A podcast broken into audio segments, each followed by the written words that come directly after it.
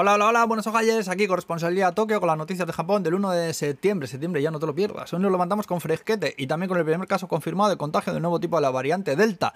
Yo que sé ya cuántos tipos y variantes hay, macho, que se acabe esto ya por Dios. Aunque dicen que a esta la han empezado a llamar variante Tokio. Tengamos la fiesta en paz, ¿eh? Por cierto, que la tala Yase Haruka, una actriz muy famosa, ha sido hospitalizada por el corona. Vamos, que si tienes pasta o eres famoso, tienes hospital. El cuento de siempre en cualquier lugar del mundo. Aquí está todo Dios que trina y más sabiendo que los casos graves van en aumento en el país y siguen sin haber camas.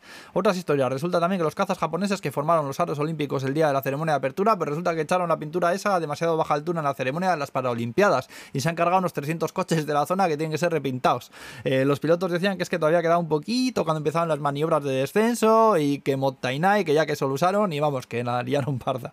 Eh, también que sepáis que el gobierno dice que se plantea dejar volver a los residentes que vivían en la zona de exclusión de Fukushima para el 2029. Eh, luego la NHK, impulsada por las Olimpiadas, está probando ahora unos muñecotes hechos por ordenador que narran automáticamente lo que está sucediendo en lenguaje de signos y que parece que está funcionando bastante bien. Eh, también se ha descubierto un fraude en las licencias necesarias para efectuar obras. Vamos, que Panasonic ha anunciado que por lo menos 522 de sus trabajadores en activo obtuvieron su título fraudulentamente. Es decir, que tenemos Pablos casados haciendo casas, ¿no sabes? Por ahí por todo el país.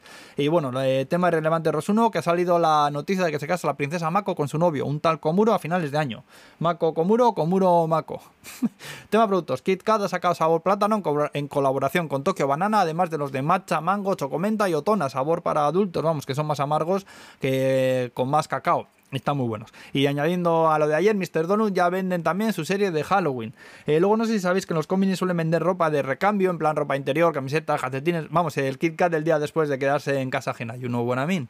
Eh, pues por alguna razón, unos calcetines que venden en los Family Mart se han hecho virales y está todo el mundo sacándose fotos y posteándolas en las redes. La movida es que a mí me parece que son muy feos, eh, con los colores corporativos y tal. Bueno, que a lo mejor ahora vas tú a comprar y que no hay existencias ya, no sabes. Les ha salido la jugada redonda y todavía no saben ni por qué.